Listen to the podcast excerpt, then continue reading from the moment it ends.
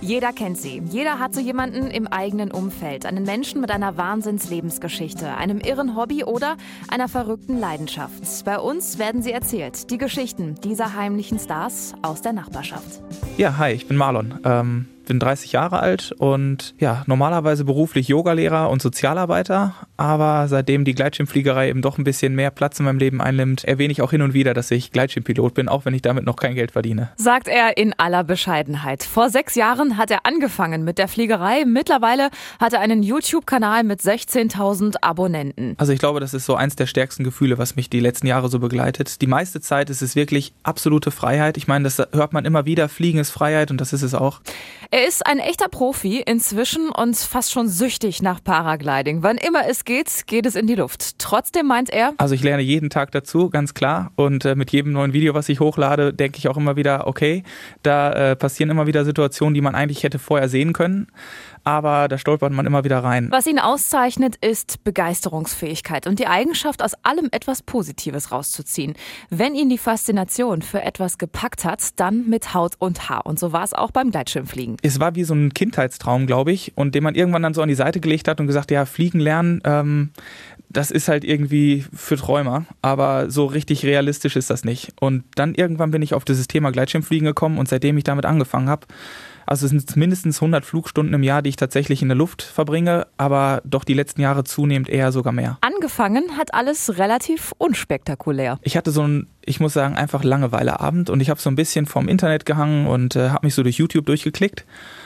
Und da bin ich irgendwie wieder auf so ein Gleitschirmvideo gestoßen. Die habe ich schon vorher mal gesehen und mit so einem kleinen Lächeln dann irgendwie abgetan und dachte, ja, ist ganz nett.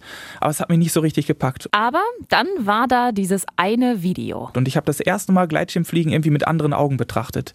Vorher dachte ich immer, ach, das ist doch irgendwie so vielleicht so ein Rentnersport, wo man ähm, von den Hügeln runtergleitet, aber mehr eben auch nicht. Und dann habe ich in diesem Video, glaube ich, das Potenzial dahinter gesehen und habe gesehen, man kann nicht nur von oben nach unten gleiten, sondern man kann auch mit den thermischen Aufwinden eben wirklich Strecke zurücklegen. Man kann akrobatische Manöver fliegen und das ist also sehr viel mehr als das, was ich vorher gedacht habe, dass es ist. Und jetzt kommen wir zu einer Seite von Marlon, die man nicht erwartet, wenn man diese ruhige, sympathische, ausgeglichene Stimme hört. Er ist echt ein Draufgänger. Er hat dieses Video bei YouTube gesehen und sofort Nägel mit Köpfen gemacht. Und dann habe ich am gleichen Abend noch bei eBay Kleinanzeigen äh, mir eine Ange ein Angebot rausgesucht und äh, habe mir da, ich war damals noch Student, hatte nicht viel Geld, dann habe ich mir für 60 Euro einen Schirm, der von 1989 war, äh, ersteigert. Ja, und damit hat die Geschichte dann seinen Lauf genommen. Und so stand ich dann auch drei Tage später mit einem total verhedderten Gleitschirm beim Kollegen auf dem Bauernhof. Der hatte eben ein paar Wiesen drumherum und äh, den ersten Tag wollte ich fliegen, aber da waren wir erstmal nur mit Knoten und Leinen sortieren beschäftigt, weil ich keine Ahnung hatte. Da wären wahrscheinlich schon die ersten abgesprungen und hätten das Ding genervt in die Ecke geworfen. Aber Marlon macht sowas nicht. Am nächsten Tag wollte er unbedingt fliegen, ohne Ausbildung, ohne Training, ohne Ahnung von dem, was er da tut. Und dann kamen auch wirklich verrückte und teilweise sehr gefährliche Ideen. Dann haben wir mit dem Seil uns hinters Auto gehängt und äh, am Anfang war es wirklich so Klettergurt, Gleitschirm dran. Wir hatten zum Glück noch einen Skateboardhelm auf und dann 20 Meter Seil an der Anhängerkupplung. Der Fahrer hat das äh, Fenster auf und ich stand dann dahinter und dann ja schneller, schneller, schneller und äh, er drückt aufs Gas und los geht's. Das hört sich gefährlich an. Ist es auch, ganz klar. Ja, das äh, ist auch ordentlich in die Hose gegangen, direkt am ersten Tag. Also wir haben es nach ein paar Versuchen wirklich geschafft, dass wir in die Luft kamen. Ich habe das zum Glück noch teilweise auf Video. Ähm, man sieht wirklich, dass wir noch keine Ahnung hatten, wie man den Gleitschirm vernünftig startet oder steuert. Äh, da, wir hatten mehr Glück als Verstand, wirklich. Also, dass wir das zumindest hauptsächlich unbeschadet überlebt haben, ist wirklich ein Wunder. Das war jetzt Marlons Story. Dann war da aber noch der Kumpel, der vorher ja nur am Steuer des Wagens gesessen hat. Besagter Kumpel hatte eigentlich Höhenangst, aber irgendwie wollte er halt trotzdem auch mal. Und dann haben wir gewechselt und der hat sich an den Gleitschirm dran gehangen und warum auch immer, er hatte kein gutes Gefühl, den Gleitschirm an der Anhängerkupplung festzumachen. Und dann haben wir das Seil an der Dach, äh, Dachreling festgemacht vom Auto. Und äh, seine damalige Freundin hat noch gefilmt. Wir sind dann gestartet mit dem Auto und ich zeige das Video nur zu gerne, weil dann geht's los und man sieht, wie er in der ersten Sekunde wirklich von den Füßen gerissen wird. Ich hatte halt noch kein Gefühl dafür, wie viel Gas wir brauchen. Er hat ja die Starts vorher die ganze Zeit gemacht. Ich habe viel zu viel Gas gehabt. Er war voll überfordert, mir dann auch die Rückmeldung zu geben, boah, ich bin zu schnell. Er schießt durch die Decke, geht einfach gerade hoch und dann sieht man nur noch im Video, wie auf einmal die ganze Dachreling abreißt und in einem Affenzahn an ihm vorbeischießt. Und äh, also wenn er da getroffen worden wäre von der Dachreling, will ich nicht äh, meine Hand dafür ins Feuer legen, dass er das überlebt hätte. Das war, das war ein richtig gefährliches Geschoss und man sieht dann nur noch in den letzten äh, Clips von dem Video, wie er dann in diesem Acker nebendran äh, so eine Bruchlandung hinlegt und damit endet dann der erste Clip, ja. Alter, Das ist nicht cool. Man ist halt in einem Element, wo man nicht genau sieht, was um einen rum los ist, an den Turbulenzen, Windbedingungen. Und es wirkt teilweise so, als wäre das in der Luft alles super sicher, was es auch in größten Teilen ist. Ich will auf gar keinen Fall Angst machen. Aber wenn man keine fundierte Ausbildung hat, dann reicht doch manchmal ein ganz kleines Quäntchen an Unterschied, was dann zwischen einer sicheren Landung oder ja, vielleicht einem Absturz äh, entscheiden kann. Ne? Das ist immerhin eine Erkenntnis, die Marlon daraus gezogen hat. Jetzt hat er wegen seiner Erfahrung seinen Schirm sehr gut unter Kontrolle. Bei Tandemflügen ist er ohnehin vorsichtig. Dennoch, wenn er alleine unterwegs ist, testet er immer noch gerne die Grenzen aus und kommt dann auch mal in brenzlige Situationen. Also äh, das war teilweise Todesangst. Ähm das, das, das Blöde wirklich, ähm, ich glaube, bei mir ist es so, ich bin manchmal ein Typ, da ist der Wunsch, etwas Neues zu lernen, größer als der Wunsch nach Sicherheit. Und da habe ich, zumindest in der Anfangszeit, da habe ich sehr, sehr viel auch an mir selbst lernen können. Da habe ich sehr häufig falsche Entscheidungen getroffen. Und das ist zum Glück jetzt über die Jahre, über die Erfahrung besser geworden. Passiert immer mal wieder, dass ich ähm, aufgrund des Wunsches zu fliegen eine falsche Entscheidung treffe. Erst vor ein paar Tagen habe ich ein Video hochgeladen, wo ich zeige, dass ich bei zumindest augenscheinlich sicheren Bedingungen im Alpenraum starte. Aber es war eigentlich schon in der Wettervorhersage angekündigt, angekündigt, dass ein sehr, sehr starker Wind, der sogenannte Föhnwind herrscht. Ja, und dann am Startplatz sah es gut aus, dann sind wir raus und die anderen, mit denen ich gestartet bin, die haben sehr schnell erkannt, dass es sehr ungemütlich ist in der Luft und dann sind die relativ frühzeitig landen gegangen und ich habe mich noch halbwegs sicher gefühlt und bin dann mit der Thermik immer höher, immer höher, bis ich dann auf einer Höhe war, wo diese starke Windturbulenz so stark durchgegriffen hat, dass es mich da sehr stark durchgeschüttelt hat und ja, wieder so ein sehr starkes Angstgefühl übernommen hat und das sind eigentlich nicht die Situationen, äh, in denen man als Pilot sein möchte. Nein, definitiv nicht. Aber wer mal mit dem Gedanken gespielt hat, Gleitschirm, Pilot, Paraglider zu werden und jetzt völlig abgeschreckt ist und total verängstigt ist, keine Sorge, selbst wenn man in so eine Situation kommt. Dann hat man noch einen Plan B zum Glück. Manche sogar noch einen Plan C. Wir haben immer eine Rettung dabei, also einen Rettungsschirm. Klar, der greift nicht bei wenigen Metern über Grund. Deswegen, die meisten denken immer, boah, so hoch, das würde ich mich nicht trauen. Aber da gibt es einen ganz wichtigen Spruch und der heißt, Höhe ist Sicherheit. Und äh, das ist beim Fliegen so. Also die meisten wirklich gefährlichen Abstürze passieren kurz nach dem Start oder kurz vor der Landung. Und wenn man wirklich hoch ist, dann hat man viel Zeit, den Klapper wieder zu öffnen. Also die meisten Schirme öffnen sich von alleine oder spätestens durch Pilotenzutun. Und wenn alles nichts mehr hilft, hat man eben noch die Rettung, die in ja, den meisten Fällen auch sehr zuverlässig öffnet und einen dann, ich will nicht sagen bequem, aber doch sehr, sehr zuverlässig sicher absetzt. Und wo wir gerade eben beim Thema waren, falls einer von euch auch fliegen lernen möchte, testet euch selbst mal. Stellt euch folgende Situation vor. Ähm, wenn ihr mal weit rausgeschwommen seid aufs Meer oder so und da für euch seid, ihr wisst auch, da kann jetzt, wenn irgendwas schief geht, nicht jemand sofort da sein, um dir zu helfen. Und das ist eben auch, wenn man mehrere tausend Meter hoch in der Luft ist, so, dass du da auf dich allein gestellt bist.